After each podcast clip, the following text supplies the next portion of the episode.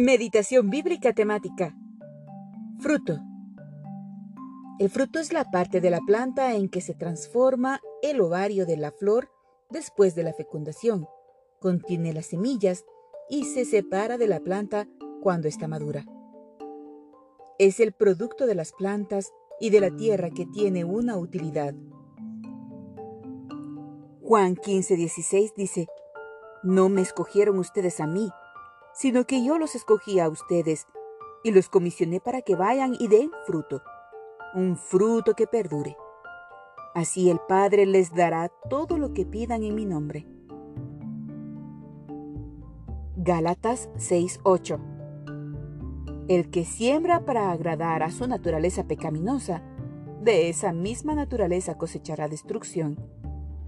El que siembra para agradar al Espíritu, del Espíritu cosechará vida eterna.